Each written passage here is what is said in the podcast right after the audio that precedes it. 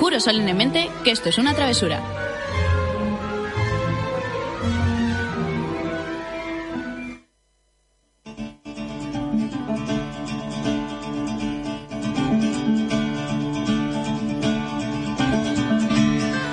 Bienvenidos a Travesura Realizada, vuestro programa sobre literatura en el que os contamos cosas de libros y cómics y donde los spoilers están penados con la muerte. Casi lo digo de corre prisas y al final no, ¿cómo lo veis? Te ha faltado nada esta vez. Casi lo consigues, ya hay. Bueno, no pasa nada, a lo mejor dentro de tres o cuatro temporadas lo conseguimos de nuevo. Tú, ten fe. Ten Bueno. fe que alguna vez seguro que lo consigues. Que no, que así es más divertido. Muy buenas noches, feliz miércoles a todo el mundo. Estamos aquí una noche más, eh, de 9 a 10 en Travesura Realizada. No sé cuántos programas llevamos ya, ¿20? ¿20? ¿21? Sí, ni Ni, del ni- palo. ni de Uh, he dicho 20, 21, se me da mi la 15, pinza ¿no? acá. 15, 14. 14. 14. Eso te iba a decir, 15 con suerte. Bueno, escúchame una cosa, es que yo por mí cuantos más mejor y me emociono y digo, bueno, pues mira, vamos 5 o 6 mejor, mejor que sobra que, Que no, falte. que entonces porque se acerca el verano y tenemos que irnos de vacaciones. Eso es verdad, y lloramos mucho.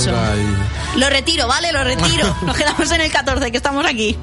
Bueno, chicos, contadme, ¿qué tal vuestra semana? Muy bien, muy lectora por mi parte. Saturación de lectura máxima. Bueno, que ¿Verdad? sepáis que estamos, a, no sé, en éxtasis con el tema de la relectura de Harry Potter. Eh, yo lo estoy gozando mucho. Subidón. Fuerte, o sea, mucho y fuerte. Además es que pff, lo estoy deseando, no sé si voy a poder aguantar hasta la fecha que dijimos del programa, ¿eh? La veo lejos. Porque la veo muy lejos. En verdad no, ¿eh? Es dentro de dos semanas. Muy lejos, Tere, muy El lejos. 5 de... Sí. Sí, creo. ¿No? Bueno, da igual. A Mabel no le salen las cuentas, igual. pero queda mucho tiempo, ¿vale? Mucho tiempo. Huele a bacon por aquí ahora mismo. Aún estáis a tiempo de pillarnos con la relectura de Harry Potter y la piedra filosofal. Hablaremos de él el 5 de, de- de abril. Y esperamos que estéis con nosotros porque ese programa va a volar, va a molar, va a volar y mucho. Toda. Y bueno, vamos a empezar porque hoy traemos un programa cargadito. Vamos a empezar con las notis. Qué profesionales, por favor. ¿Qué tienes? ¿Qué, qué novedades hay? Porque no lo sé. Normal, porque las voy a decir yo. Si las supieras tú me preocuparía. Bueno, vamos a ver, para empezar os traigo eh, tres cosillas. La primera es una app que me ha llamado mucho la atención que se llama Te Cuento y permite a los niños sordos acceder a libros traducidos a la lengua de signos. ¡Oh, qué genial! La han puesto eh, a disponibilidad de todo el mundo desde Pero- hace muy poquito. A ver, A ver, un momento. o sea, es una biblioteca virtual pero, en la que los niños pueden como bien he Pero- dicho, interactuar, Interactuar. con la tablet, con el móvil, lo que sea, y Pero- pueden... ¿Qué? A ver, venga, Es que no, Magel, no me venga. seguir con la noticia. No, no, no Cuéntame tus Vamos a ver. dudas, Magel. Vamos a ver. Pero- Soy tonto y, pero- y- y la gente. eh, pero- me- o sea, merezco que me maten, pero. Hemos dicho para niños sordos, ¿no? Mm, Los niños sordos pueden leer, ¿no? Eso te iba a decir. Pero que no, lo, no se lo pueden leer en voz Ah. alta. Ah, que no se lo pueden leer. Venga, vale, ya está, hasta ahí. Vale, vale, vale, vale. Y además Vale. tienen una parte dentro de la aplicación en la que pueden hacer sus propios relatos, sus propios cuentos Ay, y compartirlo chulo. con otra gente que tenga la misma aplicación. El nombre es Ay, Te Cuento. O sea, yo te cuento, Vale, un vale, cuento. vale, vale. Y es para intentar no lo oye. fomentar la lectura en ese público sí, sí, sí. también. No, no, vale. es- Está muy bien, ¿eh? Sí, sí, sí. Sí. A ver, yo al principio, yo al principio he pensado Sí. lo mismo, pero luego he pensado, vale, es que no es lo mismo leerle, leerle un cuento a un niño que un cuento a un niño que tenga dificultades a la hora de escuchar, por Claro, si ejemplo. todavía no ha Sí, aprendido sí. a leer, ¿cómo le Vale, cuentas cuentos? Sí, sí, sí, tenéis toda la razón. Soy- Vamos a matarte. Soy tonto. ¿De qué nos sorprendemos a estas alturas? No pasa programa? nada, ahora tú también puedes usar la aplicación y luego nos cuentas qué tal, Vale. si esto una cosa no quita la otra. Sí, había que aplaudirte, Miguel, porque te lo has ganado. Oye, que tú estabas de acuerdo conmigo, chaval. Ya, pero bueno, pero he quedado como en un segundo plano y me he salido corriendo del error y tú te has quedado ahí... Comiendo. Pero no pasa nada, la siguiente noti es sobre todo para Magel, porque me he acordado de la al leerla, y es Oh. que eh, ha salido ya eh, a la luz para poder jugar Memoranda. Memoranda es Lo un quiero. videojuego basado en la obra, en las obras de Haruki Murakami. Lo quiero. Ay, me suena, yo esto lo leí. ¿Es un videojuego indie, puede ser? Es un videojuego que se financió hace tres años con un crowdfunding y recibieron o recogieron más de 20 mil dólares para crear esta aventura gráfica. Eh, nos cuenta la historia de una mujer que tiene amnesia y aparece en una ciudad europea. En sí no se basa en ninguna obra de Hakuri Murakami, he dicho Hakuri, es Haruki, Haru- perdón. Ah, sí. Em, Para mí es Haruki, para mí es sin H. Ah, bueno. Eh, no sé. no se basa en ninguna obra en concreto, pero sí en el universo que él crea, la forma de ver los personajes, la forma de crear los escenarios, todo para los fans eh, que saben que no le van a conseguir dar el premio Nobel, pero por lo menos pueden disfrutar con este videojuego que tiene muy buena pinta. Está disponible en Steam y lo que han intentado conseguir los fans que han creado este videojuego es que te sientas como parte de uno de sus relatos cortos. Qué guay. Eh, por curiosidad, mm, precio, ¿Precio? ni idea, ¿no? No lo sé, en la noticia no lo ponía y es que no me ha dado tiempo a Vale, vale, ya verlo porque está. no tenía el portátil, pero Tenemos Steam. mm, está en Steam. Vale, suficiente. Pone un precio razonable, ya el precio razonable no sé exactamente cuál será, pero Siendo un juego indie probablemente sea un precio bastante asequible porque no suelen pasar en el mejor de los casos de los 20 euros. Eso te iba a decir, ¿no? Sí. O sea que tiene que ser Vale, baratito. vale. Ok. Y por último, eh, si no me equivoco, que yo creo que no, hoy se cumplen 80 años de la muerte de Lovecraft.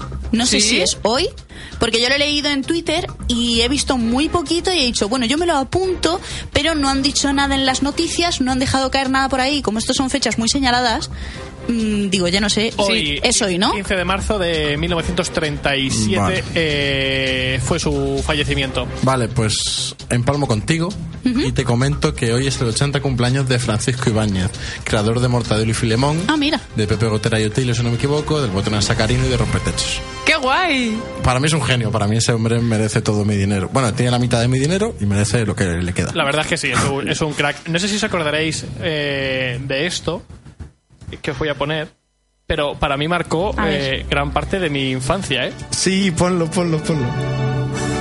Sí. ¡Ay, qué guay! Estoy aquí viéndome el vídeo en YouTube y estoy alucinando, ¿eh? No me acordaba de gran parte de esto. Genial. O sea, que- Son agentes de la tía. Eh, es que, aparte de, de los, las grandes historias que contaban en el cómic, la serie de Mortadelo y Filemón era una auténtica pasada, ¿eh? era un- Era muy sea, entretenida. O sea, yo, yo mm, me reía mucho, mucho, mucho con esto, ¿eh? Ya podemos, ya No, no, quiero Estamos todos escucharla. aquí bailando la canción. podemos seguir. Es, podemos es que es seguir. genial. Aparte, yo es que tenía un montón de capítulos eh, en VHS y aparte tenía las películas, que sacaron películas. La del Conde Mácula era aquello, era una cosa de locos. Y qué, qué chulo los cómics de Mortadelo. La verdad es que yo de los pocos Genial. cómics que he podido leer cuando era pequeña eran de Mortadelo y Filemón concretamente. Yo es que, además los tengo todos. Me, bueno, me faltan los que han ido saliendo De ahora, posterior. ah, en los últimos años, que sacaron uno basado en el tema de Bárcenas y demás. Ah, que esos ya no los tengo. Pero los de los primeros Los años, 150 primeros Eso es. Yo que los, salían. los tengo todos. Y, ¿Los 150? Sí. Por cierto, si te roban pronto, no llamas a la policía, ¿vale? Sí, ¿no? Sí.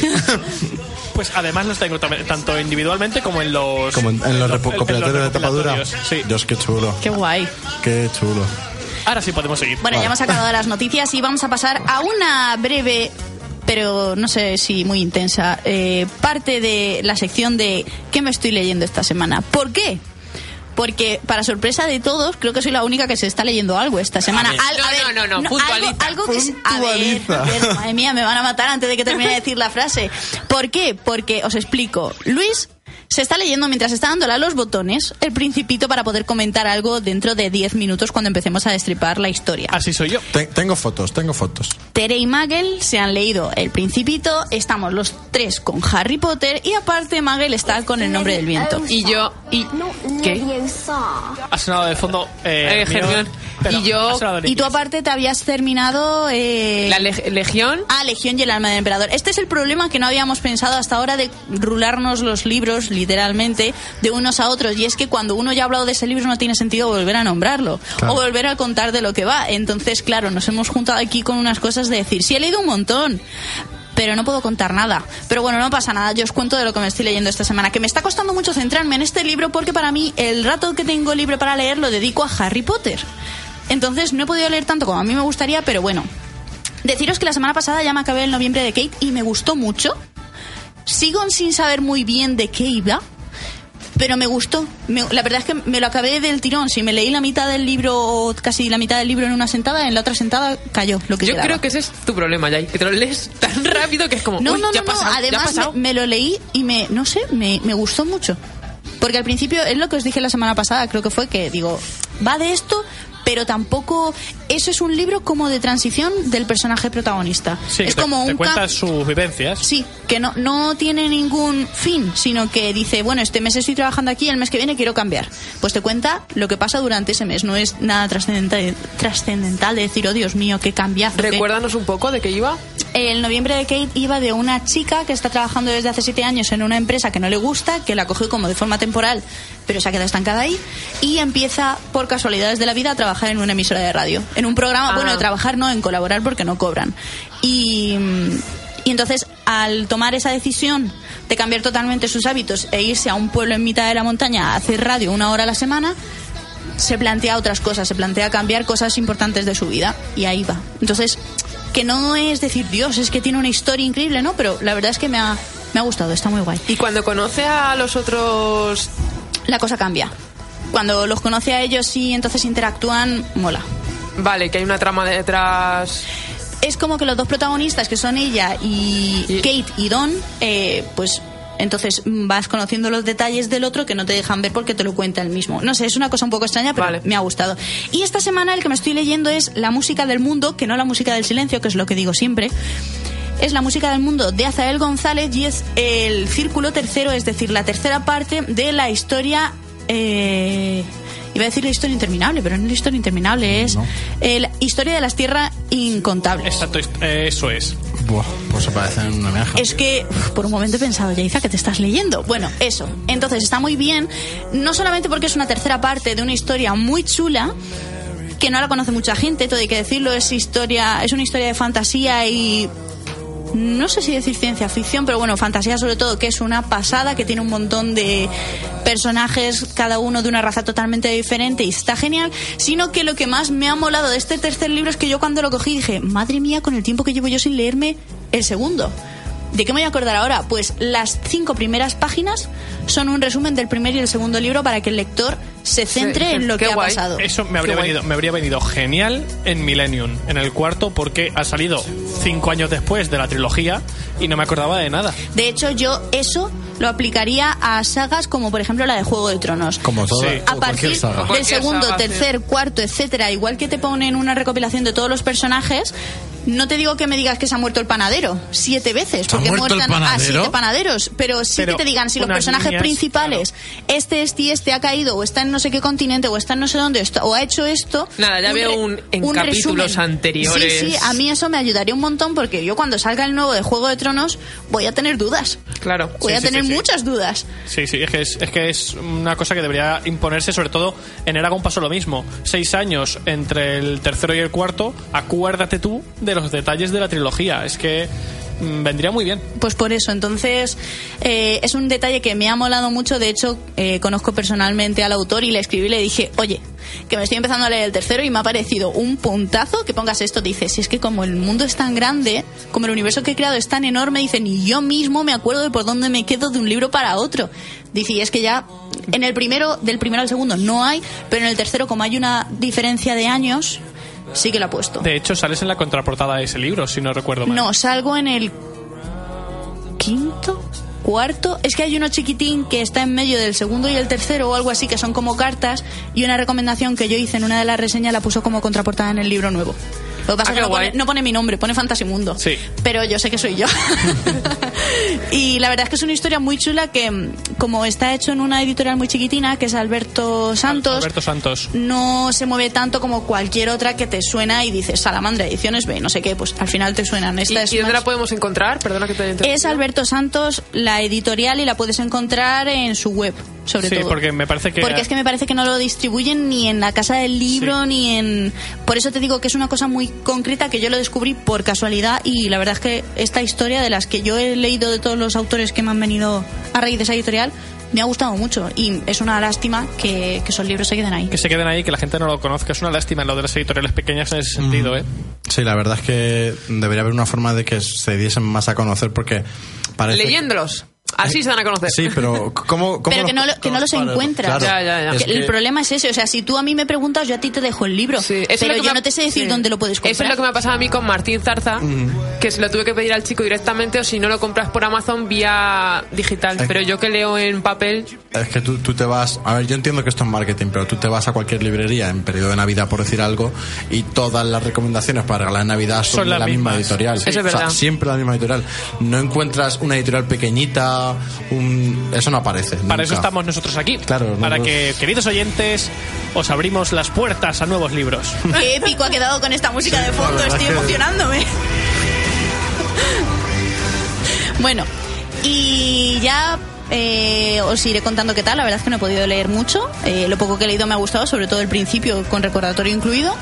Y bueno, vamos a pasar al plato fuerte del programa de hoy, que si nos escuchasteis la semana pasada, ya lo sabéis, y si no, os lo cuento yo ahora. Y es que vamos a hablar del Principito. Van a, destriparlo como si no hubiera un mañana, Dios, tanto qué hardcore Tere suena, ¿no? como Magel para explicar paso por paso de qué va esta historia. Vamos, bueno, bueno. Y vamos yo, bueno. Me voy a sentar aquí, me voy a alejar el micro y lo voy a disfrutar, porque la verdad es que tengo muchas ganas de aprender y de saber qué es lo que nos van a contar. Ya ahí se ha traído unas palomitas.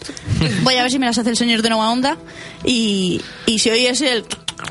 Es que estoy comiendo palomitas. Empezamos, el principito.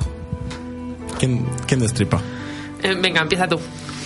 Vale, bueno, pues el principito eh, está... eh, Vamos a hablar primero de quién lo escribió. ¿Te parece bien? Sí, ya así encuadramos un poco. Iba a hacerlo, pero te iba a Ah, pedir que pronunciaras tú. Pro- pronuncia tú, o sea, empieza tú, porque tú, tú sabes pronunciar al Antoine Bueno, este. bueno, eso de que sé pronunciar, eh, me- para todo, para que todo el mundo lo sepa, lo he puesto en el buscador, o sea, en el Google, en el Google el Translator. Google Translator, y entonces le das al, a- al altavoz y te lo dice.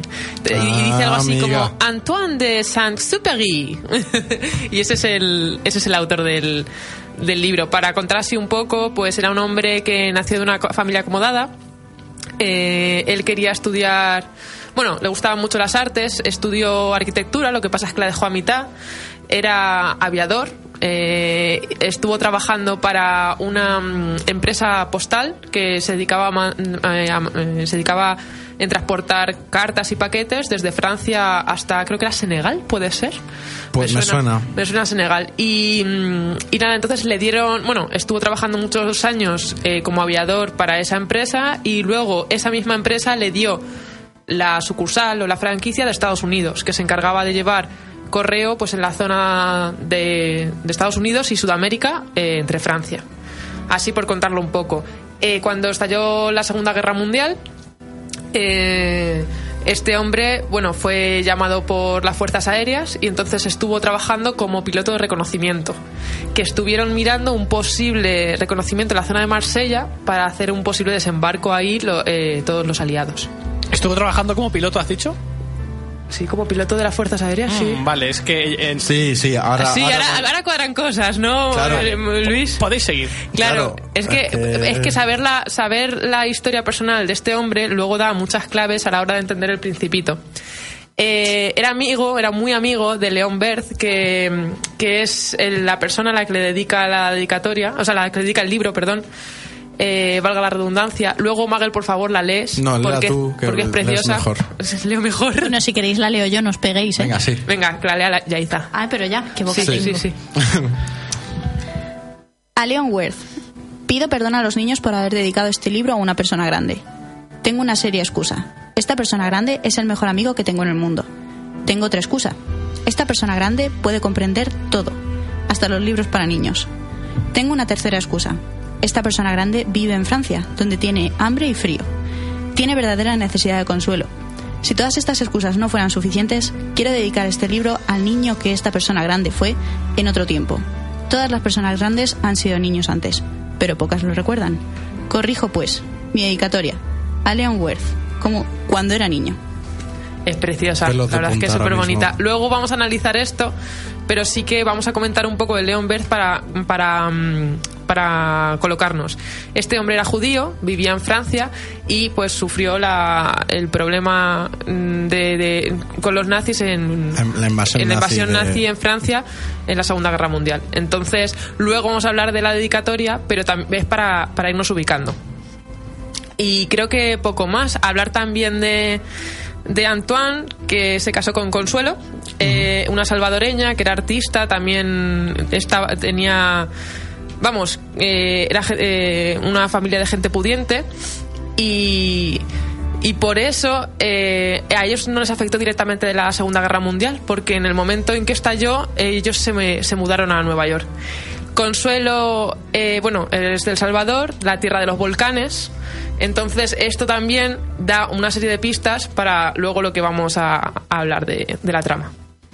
Vale, eh, esto, El Principito es un libro que tiene muchísima profundidad, pero lo que es el argumento, el argumento básico, lo que es eh, lo superficial, es eh, la historia de un piloto que se, se estrella en el desierto y tiene, si no recuerdo mal, ocho días de agua, ¿vale? Entonces él solo tiene que arreglar el avión para poder eh, huir del desierto y sobrevivir. Eh, mientras que empieza con las reparaciones, aparece un niño, que es el principito, eh, junto a él. Y, eh, bueno, eh, comienza por pedirle que le dibuje un corderito. Y bueno, este hombre, este piloto, al final acepta y le dibuja un corderito. Eh, este hombre, a pesar de estar preocupado por el avión, tiene muchas preguntas porque no sabe qué hace una persona, bueno, un niño como él, allí en mitad del desierto, alejado de cualquier tipo de civilización, pero eh, ante cualquier pregunta que se le realiza al principito, este no, suele responder. Entonces, a, a través de las conversaciones que tienen ambos, el, piloto comienza a descubrir un poco de dónde viene el principito y toda su historia. Y es y bueno, la novela es en- eh, al fin y al cabo eh, todo el viaje que ha hecho el principito desde su planeta, ha ido visitando distintos planetas hasta llegar a la Tierra, en el que ha estado, si no recuerdo mal, un año viviendo hasta que se ha encontrado con este piloto. Así, Vale, esa es la trama como... a grandes rasgos, la trama superficial absoluta es esa. Luego, lo bonito que tiene este libro es que tiene muchos planos eh, de interpretación y de lectura. Entonces, hay personas que lo leen en etapas de su vida donde le dan más importancia a una serie de capítulos. Hay otras personas que directamente a lo mejor no ven nada, no les llega para nada. Otras mm, que les emociona y les conmueve. Y eh, si tú hablas con una persona del principito, o sea, si hablas con una persona del principito, siempre vas a descubrir cosas nuevas porque esa persona habrá visto detalles en los que tú no has caído. Estamos hablando de un libro de 95 páginas. Sí, sí, sí. o sea, es que, Efectivamente. Por eso es un clásico, porque es que es magnífico. Es, eh, es que. mm, a ver, eh, debido a, a la narrativa, a las, a las palabras con las que se expresa el autor, mm, se comete el error, entre comillas, porque no lo considero un error, de, de, de que este, este libro se categorice como libro infantil. Pero no, no creo que sea solamente un libro infantil, creo que es un libro que, de, eh, que te afecta de distinta forma, depende de la etapa en la que te lo leas. Por poner un ejemplo, eh, creo que como libro infantil es eh, súper recomendable a la hora de que eh, todos los mm, planetas distintos y todo lo que va narrando hace que la imaginación de los niños se desarrolle mucho más, porque hay que tener imaginación para imaginarte a un personaje como es el Principito en su planeta minúsculo, con sus tres volcanes que son más bajos que el propio Principito, con su rosa, con su. o sea, luchando por quitar los baobás para que no le destruyan el planeta, eh, cómo va viajando por distintos planetas y se encuentra con distintos personajes, cómo establece amistad con un zorro, todo eso a nivel de imaginación creo que es un buen ejercicio a la hora de desarrollarla por parte de los niños.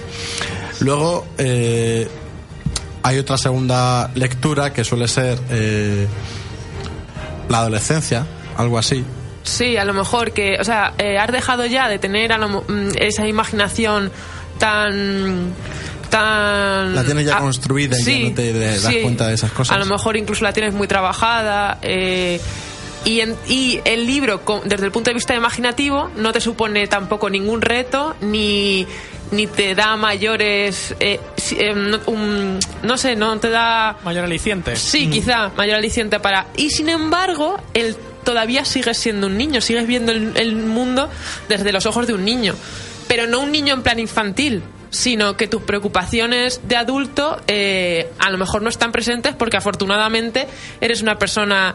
eh, no sé si no sé si sería eh, no es optimista, porque hay adultos optimistas, sino un Una- que no tienes las preocupaciones de un adulto más adulto. más que preocupaciones, es que no le das importancia a ciertas cosas que en verdad eh, muchas veces nos lastran. Cuando eres adolescente, ves el mundo desde un punto de vista adulto, pero no tanto, no tienes las mismas preocupaciones ni responsabilidades. Entonces el principito no te llega, no creo, o sea, es al, al punto de vista, o sea, la conclusión que hemos llegado mm, Magel y yo esta mañana hablándolo, porque como imaginativo nos supone un reto y luego los problemas que te, que te ofrece sobre los adultos, porque es que el libro, ahora vamos a, mm, hablaremos un poco más sobre los diferentes planetas y qué metáforas son, tampoco te, te afecta porque no es tu problema, no, no lo vives así. Entonces hay una etapa que el principito es ni fu ni fa. Yo, por ejemplo, me leí el principito en la adolescencia y a mí ni fu ni fa. Luego me lo leí un poco más mayor, cuando ya has vivido una serie de circunstancias en tu vida que te hacen ver la realidad con otros ojos y entonces lo valoras, valoras como el otro plano. El Ajá. otro plano del principito. Claro, yo creo que es como cuando ya te estás acercando mucho a la vida adulta, de que ya prácticamente eres un adulto, pero aún guardas ese recuerdo de niño. Creo que es la mejor época para leerse el Principito, porque es como que te, te reafirma cosas que estás olvidando de tu, de tu yo infantil. Mientras que si te lo lees a lo mejor siendo muy adulto, Ya no le vas a, Te- te no, vas a mal- no vas a empatizar. Claro, puede que te parezca una tontería si te lo lees por primera vez, si tú te lo has ido leyendo toda la vida.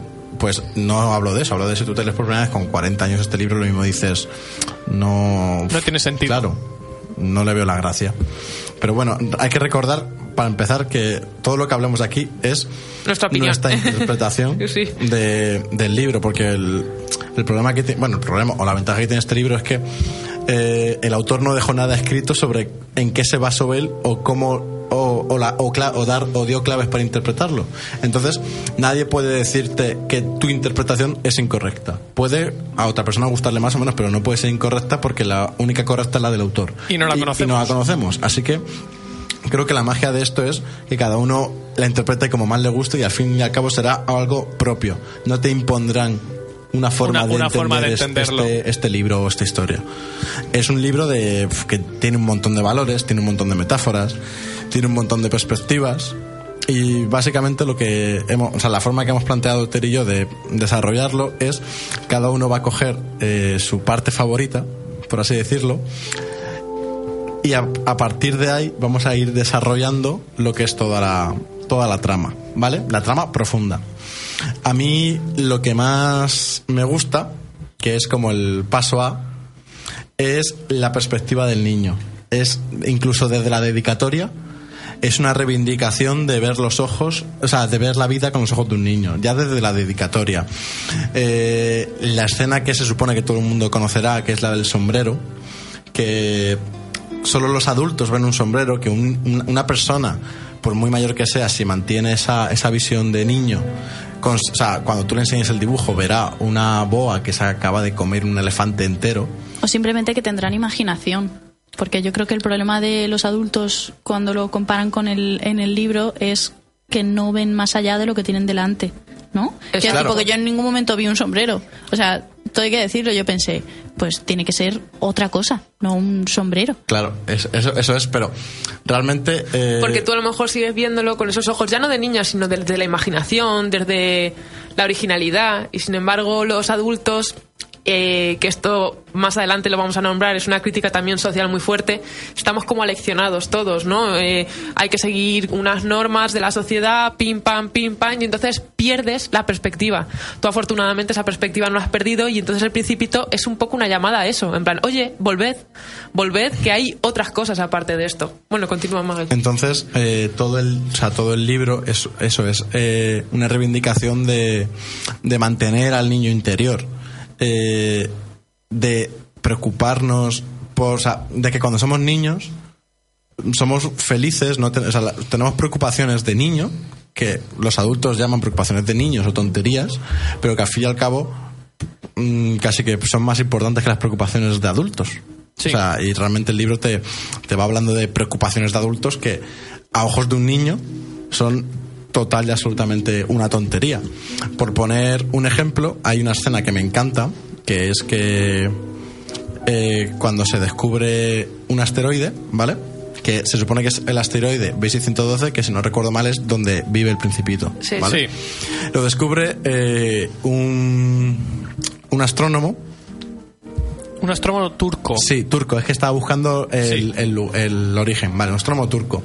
Entonces, en una, en una conferencia explicó todo su descubrimiento, pero como iba disfra- o sea, disfrazado, iba con una vestimenta oriental, Que se alejaba de los cánones. exacto, occidentales típicos, la gente lo tomó por loco, nadie le hizo caso.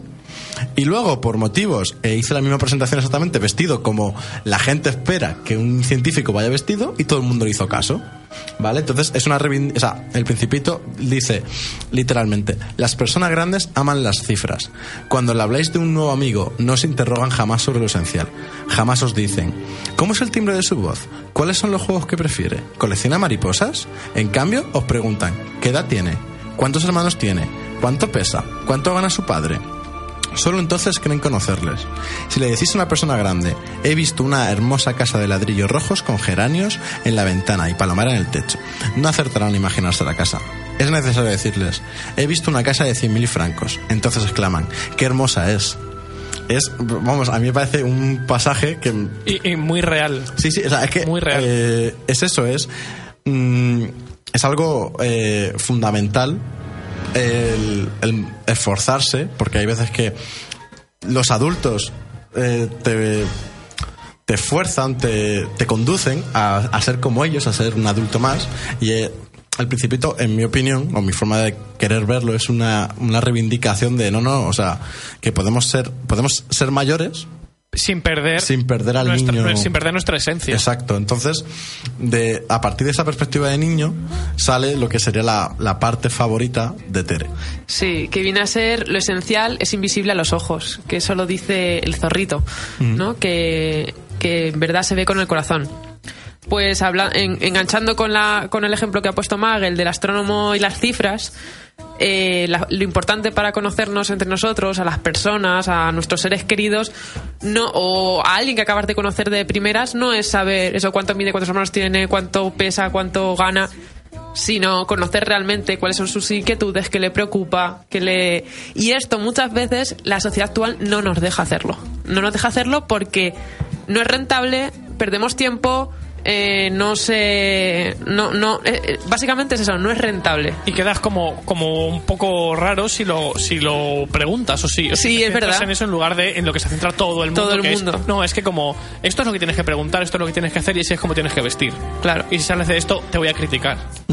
Porque serás raro, o sea, no Sí, serás... sí, sí, sí. No serás como, como somos todos. Como, yo- como yo me adoctrinado, Sí. si tú no lo has hecho, eh, voy a meterme contigo porque, es. porque si no te veo diferente, no vaya a ser que te vea que tú has intentado mantenerte y yo no, y me da envidia. Exacto. Exacto. eh, eh, la, que- la verdad es que Luis acaba de... de- todo lo que, hemos, todo lo que nos hemos- hemos currado esta mañana, que no sabíamos cómo decirlo, Luis lo ha hecho muy bien. Pues yo eso lo, lo he, para que os hagáis una idea, lo he, lo he reflexionado en un probador de Primark. Ya, a- algo nos han contado. Algo nos has contado, sí. No- Nosotros es que, bueno, Tere eh, tiene un nombre que lo llama la rueda. Sí. Y es, un- es el engranaje de la construcción. eh, La sociedad es un engranaje y te obligan a que tú formes parte de ese engranaje. Sí. Entonces, si tú te quieres salir de ahí, yo le llamo la rueda. Si tú quieres salir de la rueda, si tú quieres.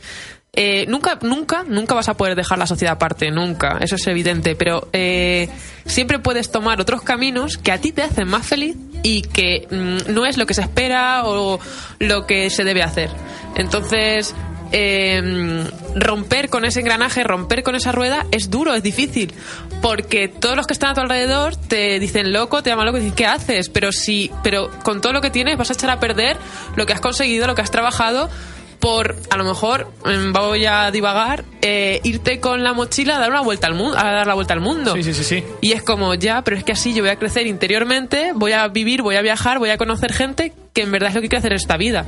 Eso es de locos tú tienes que trabajar tener una casa una estabilidad A la, a la sociedad no la sociedad no quiere que tú seas feliz. Quieren que, que estés... Que, eh, que estés que sea rentable. Exacto, Exacto. que formes parte de la sociedad. O sea, si tú eres feliz, como dice Tere, de mochilero por el mundo, está mal, eres un loco, estás saliéndote de lo, del canon establecido. Eh, Y si tienes aficiones, que se- exacto, es que si tienes aficiones que se salen de, no hombre, es que a ti tiene que gustar el fútbol, te tiene que gustar eh, esto, esto y esto. y, si no te, y si te gusta otra cosa, eres Eres- raro, eres eres raro. raro y me voy a meter contigo porque me puedo aprovechar porque como la rueda. Somos la mayoría. que- exacto, como somos la mayoría y tú estás fuera de esa mayoría, me voy a meter contigo.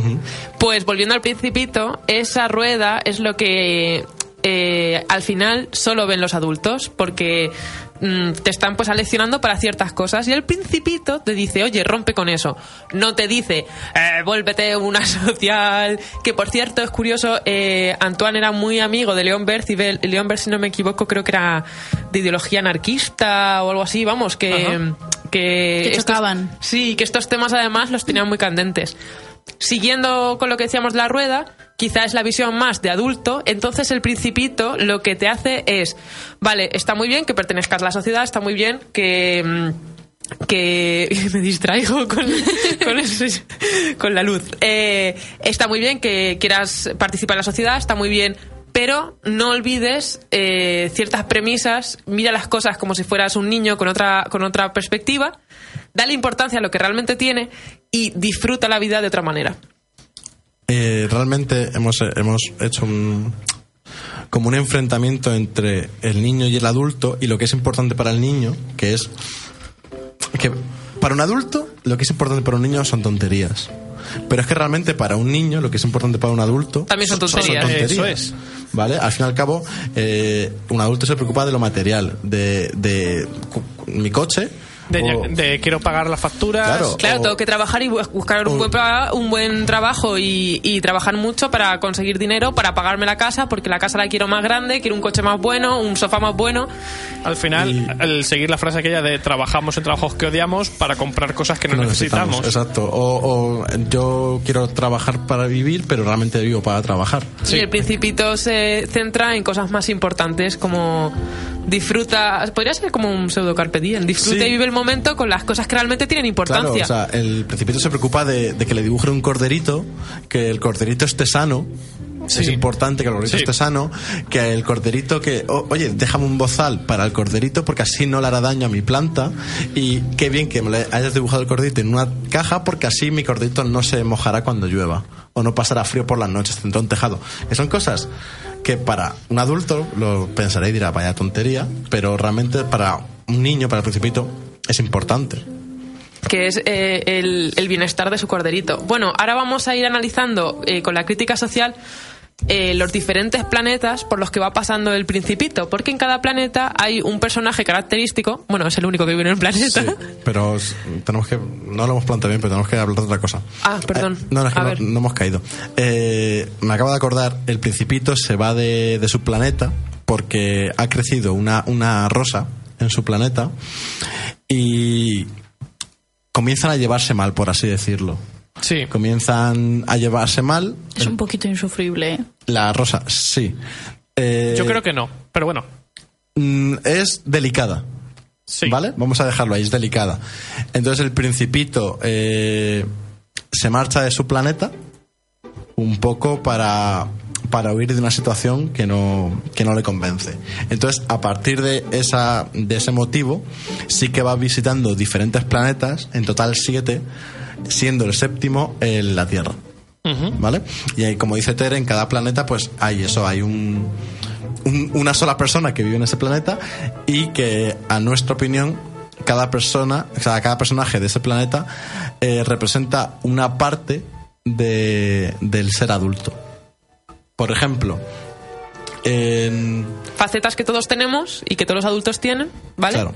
Y se ven reflejadas muy bien en, en los personajes. el, el primer planeta al que visita está hay un monarca es un planeta muy pequeño y hay un monarca hay un rey que su único él solo quiere mandar vale él quiere que, que le obedezcan Porque es rey. el rey y claro él dice que bueno que o sea como rey mola porque él solo ordena cosas que son razonables pedirle a los demás porque no puedes pedirle a una persona que vuele porque Porque no te, puede. te va a desobedecer entonces él te pide cosas razonables Para que tú obedezcas.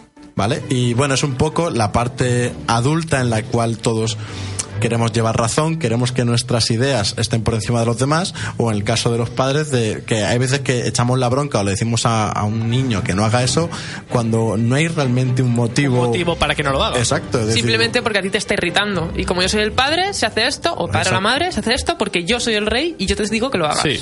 Entonces, el- sería un poco esa, esa primera faceta de la vida adulta. Ojo, yo no estoy diciendo que aquí a los padres no haya que hacerles caso, no, simplemente no. que hay veces En los que, exacto, en lo- hay veces en los que, oye, es que ahora eh, vengo tra- eh, cabreado del trabajo y no quiero tener a mi hijo haciéndome ruido, aunque eh, él no esté haciendo nada malo. Ah, Exacto, aunque es lo, lo típico de un niño es que, Exacto. que juegue. Y parece que no, parece que te moleste, que Sí. Pues esa es la faceta del adulto, la que encarna el rey. Luego tenemos el, vani- el vanidoso, que está a la orden del día y muy candente, con las redes sociales, Instagram, etcétera, donde necesitamos alimentar, pues a lo mejor nuestro ego, nuestra falta de autoestima muchas veces, y lo que queremos es eh, enseñar a la galería una serie de. mm, eh, ¿Cómo se diría? Eh, mm, lo que supuestamente mostramos que somos cuando en realidad nadie nos conoce realmente. Sí. Nuestra, nuestra fachada, y aunque por dentro estemos, como en, el caso del personaje, no tenga amigos, no tenga nada, pero él lo que quiere es, oye, yo soy aquí el crack, apláudame porque soy mejor que tú. Y luego también eso, la necesidad que tenemos todos de sentirnos ala- ala- alabados, halagados, aplaudidos. preocuparnos más de nuestro aspecto físico, o sea, de nuestro aspecto exterior, porque es lo que se ve a primera vista que de Sí. nuestro aspecto interior, por así Y decirlo. al final nosotros mismos terminamos perdiendo un poco el norte de quiénes somos, porque estamos trabajando tanto en, En que el resto- cómo me proyecto a los demás, que luego si tú haces una introspectiva dices, uy, pero ¿quién soy? ¿Qué me gusta realmente? Me gusta lo que al resto le gusta que a mí me guste. Exacto. Luego, el tercer planeta que visita se encuentra con, con un hombre mm, borracho, ¿vale? Que, cu- cuya frase es genial es, eh, ¿por qué bebes? Bebo para olvidar. ¿Y por qué, qué quieres olvidar? Eh, quiero olvidar que bebo, ¿vale? Sí, Entonces, es un poco... eh, El pez que se muerde la cola. Sí. O sea, yo ahí dije, bravo. Pero a mí me encanta porque es un poco la, la- la- cuando eres adulto, creo que todos tenemos un, momento. Bueno, yo no quiero ser adulto, yo no me incluyo, pijo. cuando los adultos. eh, todos los adultos, menos yo, tienen un momento en el cual parece que pierden un poco el, norte, en el- pero no en el sentido de que se le para la cabeza, sino en el sentido de que pierden el sentido de la vida, que, de que parece que están viviendo. O sea, es cuan- creo que es cuando descubren que ese niño Ya lo no han está. perdido Exacto. y que se han pasado la vida eh, haciendo cosas que tampoco querían hacer porque se eh, porque es lo que estaba establecido y llega un momento en el que bueno pues solo me queda beber porque no tengo otra cosa que hacer no haga lo que haga no me apetece lo hago sin motivo. He descubierto que mi vida carece un poco de sentido o sea que la típica crisis existencial y bueno pues me voy a la bebida. Yo lo veo también como una, un aspecto que yo creo que todos los adultos pasan y los adolescentes también, que es dejarnos vencer por la desgana, la apatía y lo que he dicho antes, romper es eh, romper con un poco lo, lo establecido, que ves que no puedes porque hace falta valor, hace falta echarle valor y entonces te, te quedas en un círculo pues apático de "Pf, no me apetece hacer esto, pues no me esfuerzo en hacerlo, tampoco lo hago y como no lo hago, no me y lo que ha hecho Yaiza muy bien, la pescadilla que se muerde la cola. Sí. Eh, entonces el borracho sería eso, como la- nuestra faceta de de apatía Sí, de- o desgana de sí, que has perdido tu objeto o sea Has perdido tu objetivo y no, y Exacto. no tienes nada que te motive a Exacto, conseguir otro. eso es eso es Pasamos al siguiente planeta que estaba habitado por un hombre de negocios que contaba estrellas. Pues eh, a mí es uno de los personajes, es uno de los planetas que más me gusta porque él no puede hablar con el principito, él es un hombre serio que tiene que hacer cosas y sus cosas consisten en contabilizar. ¿Qué contabilizas? Pues cuento estrellas. ¿Por qué? Porque me hacen rico. Sí, sí, pero no puedes poseer las estrellas. No, no, sí las poseo porque yo dije que eran mías el primero. Bueno, pero aún así no puedes alcanzarlas, no puedes tenerlas. Dice, sí, porque eh, represento su valor en un papel. Y eso es lo importante, que es una crítica absoluta a la importancia del A la dinero. importancia del dinero en la, en la sociedad, sí. Al fin y al cabo, el- un billete de 50 euros es un trozo de papel. Al que nosotros le damos el valor le que damos, queremos le darle. damos un valor como eso, el- las estrellas serían como el oro real Sí. y parece que lo que el, el contable apunta en, en sus libretas es el equivalente de lo que valdría, pero realmente eso no sirve para nada. Eso es, bueno, pues una construcción más. Este hombre se dedica a eso, es un hombre serio, es un hombre de trabajo, tiene que mm, Contar, contar y claro, contar. y, ya está. Su- Porque si luego se gastas el dinero de las estrellas, pues aún dices, mira, le da una su- utilidad. Su, su trabajo, o sea, su única función es contar, pero realmente es un- una pérdida de tiempo. Es un darle importancia y tomarte en serio algo que realmente no, no la tiene.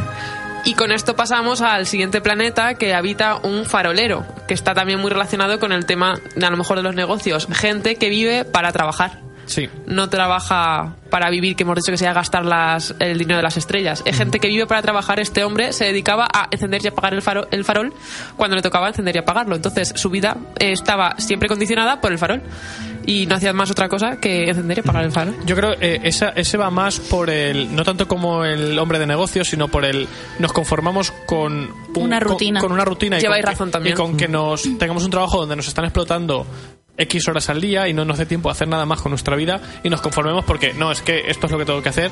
Es- y- es la vida adulta, es- Exacto, es, es lo que toca y, y ya está. Y si resulta que tengo que tirarme toda mi vida encendiendo y apagando el farol, pues. que es tampoco lo que tiene hay. mucho sentido. eh, me refiero, a lo mejor no es un trabajo que digas Claro. tiene mucho sentido eh, y estoy aportando algo. No, es simplemente encender y apagar un farolillo. Y por último, pasamos al, al planeta habitado por un geógrafo.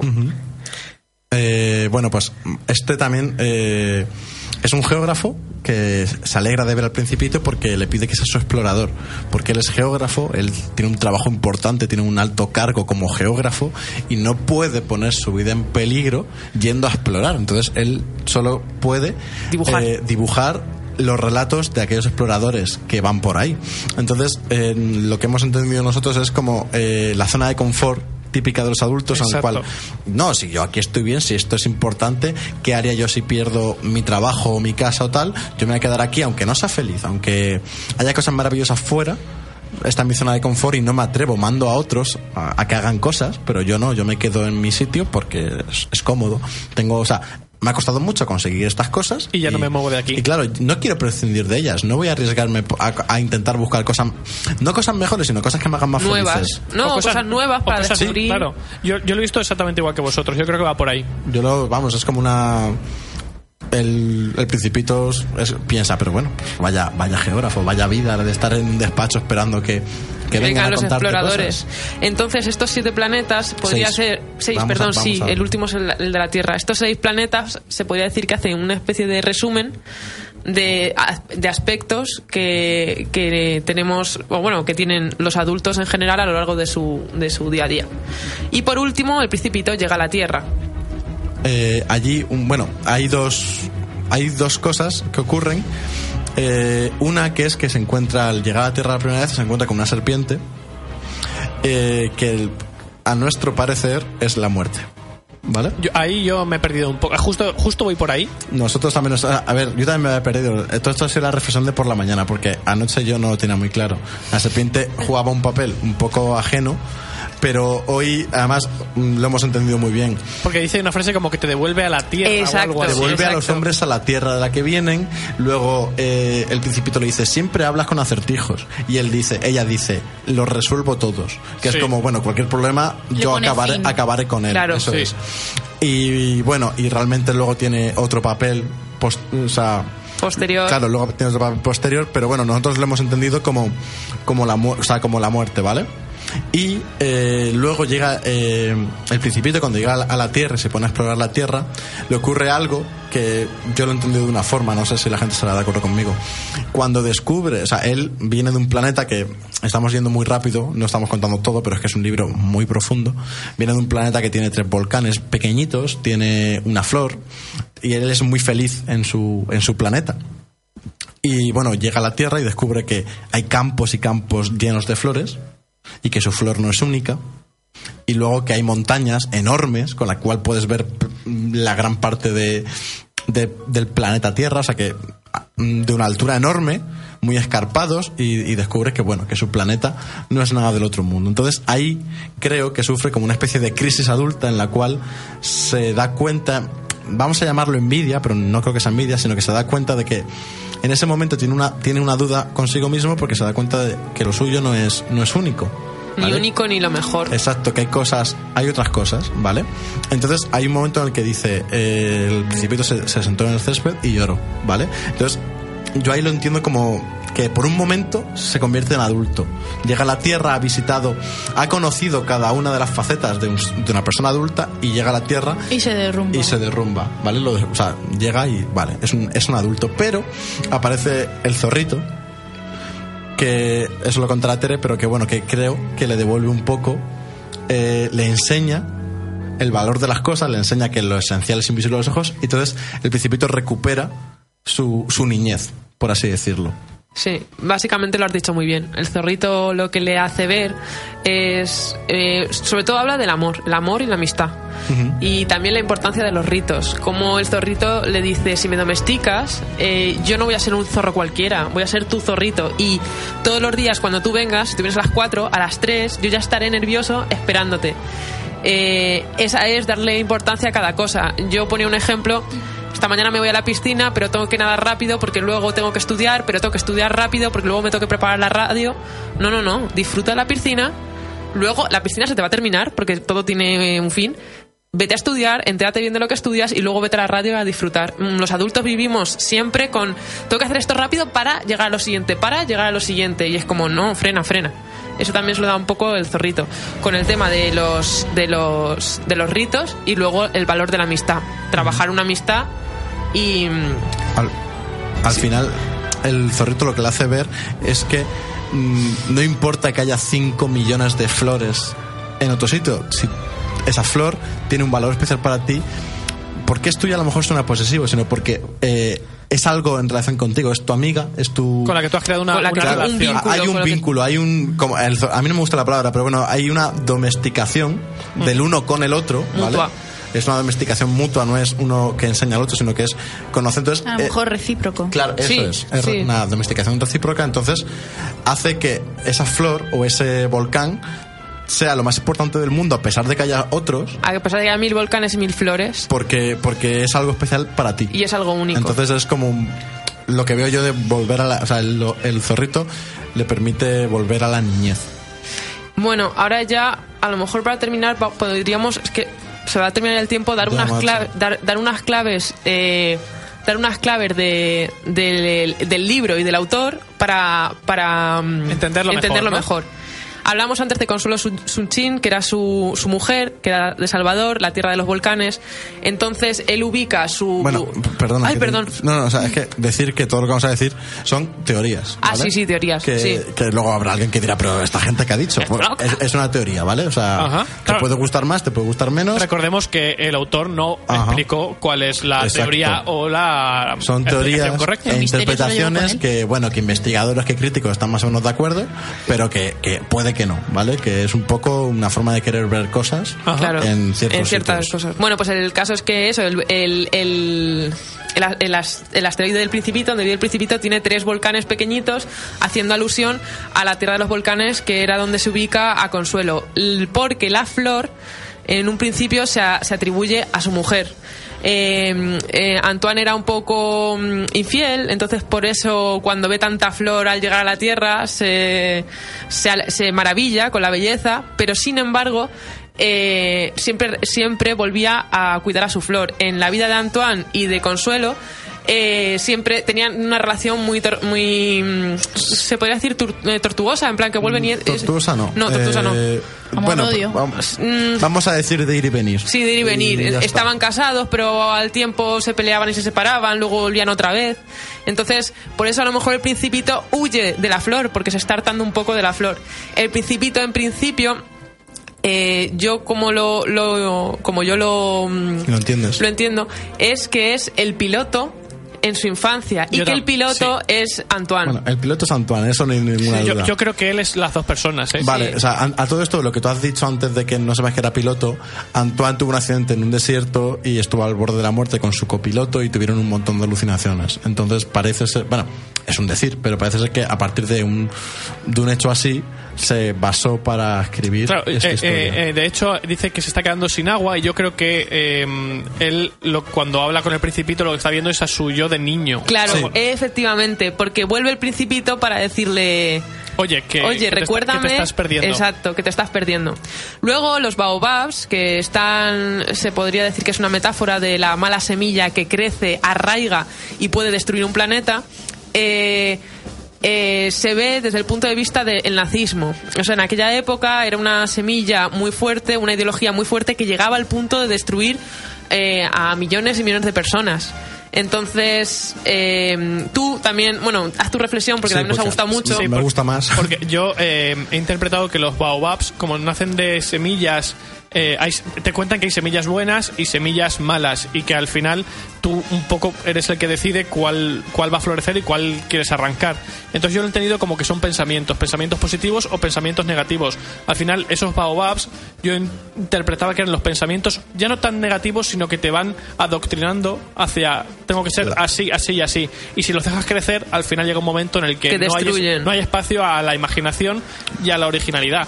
Y que mm, Ya no que destruyan, sino que ya a que... Has cambiado. Como se hacen tan grandes en tan poco tiempo, no te da... O sea, ya a que quieras... eh, reaccionar, reaccionar ya, es tarde. Entonces yo lo he interpretado como que va más por ahí. Nos gusta mucho esa A mí me reflexión. gusta más Luis, que la del sí. nazismo. Eh, luego, ya era por curiosidad, comentar que, bueno, eh, las ilustraciones son de, de Antoine, estudió arquitectura pero dejó la carrera a mitad y entonces las hizo él, le hacía ilusión y la gente al principio se, se, se metía con ellas. Decía que, A mí me parecen que muy eran adorables. feas y sin embargo eso son muy, muy, muy bonitas. muy bonitas. Y luego, mm, curiosidades así para terminar, si tenéis a mano la, la portada, eh, se pueden ver varios planetas y una estrella, Saturno, Júpiter y la estrella Alde- Aldebarán, creo que es Aldebarán, sí. Eh, forman un triángulo isósceles. Eh, por lo visto, eh, esta configuración astronómica no es deliberada. El, Es deliberada. Es deliberada, perdón. Sí, sí, es deliberada. En 1940 eh, se podía ver en el cielo esta formación. Eh, y Antoine lo hizo en la portada para, para conmemorar el centenario de su nacimiento, porque eh, 100 años atrás se había visto la misma. Qué chulo. Sí, la, la misma imagen en el cielo. Como era aviador, sabía de escritura de cartas, etcétera, de car- pues eh, de cartografía, pues entonces lo hizo así. Y ahora solo para terminar. Hay un asteroide que se descubrió en 1975, fue nombrado 278 Saint-Supéry. Eh, luego hay otro que es el 4666 B612, que es B612. Y luego una fundación que se llama la Fundación B612, que es una fundación eh, que se encarga de vigilar todos los asteroides que son potencialmente peligrosos para la Tierra. Jo, yo creo que Fíjate. buscaban los asteroides donde pudiese haber un principito. Un principito. Me hace más ilusión. Eh, pues nada, ya hasta aquí se ha terminado O sea, el sí. programa y lo Así. último lo hemos tenido que hacer a toda pastilla. Buah, hay muchas cosas que nos han quedado en el tintero, pero bueno, es que esto merece un programa de 10 horas y creo que creo que Lo haremos... podemos discutir, pero me parece a mí que va a estar Pero, complicado. no, quiero decir que tú puedes estar eh, 10 horas discutiendo sobre el Principito, te lo vuelves a leer después de 3 años y, y, es- y sacar cosas. otras 10 horas de, de conversación. Si los oyentes quieren que se siga hablando del libro, podemos hacer siempre eh, que lo pidan un especial en el estudio B y Sí. subirlo directamente a redes sociales, a iBox y seguir profundizando. Además, Eso- con comentarios y que ellos también participen, que eso es muy interesante. Cuanto Claro. más gente participe, El poder de las redes sociales os puede hacer un, un especial de sí. es que sí. si queréis, ya sabéis, pedidlo y, y lo Y se os dará. Pedir y se os dará. Bueno, chicos, eh, se nos ha acabado el tiempo un día más, siempre nos pasa igual. Eh, espero que os haya gustado tanto como nosotros. La verdad es que yo he aprendido un montón de cosas del Principito porque reconozco que no había encontrado tantas cosas cuando yo me lo leí. Eh, entiendo que sea un clásico, entiendo que tenga todas las connotaciones que tiene y que vaya tela con la historia. Me ha gustado mucho, espero que a vosotros también. Eh, nos vemos la semana que viene y recordad, travesura realizada.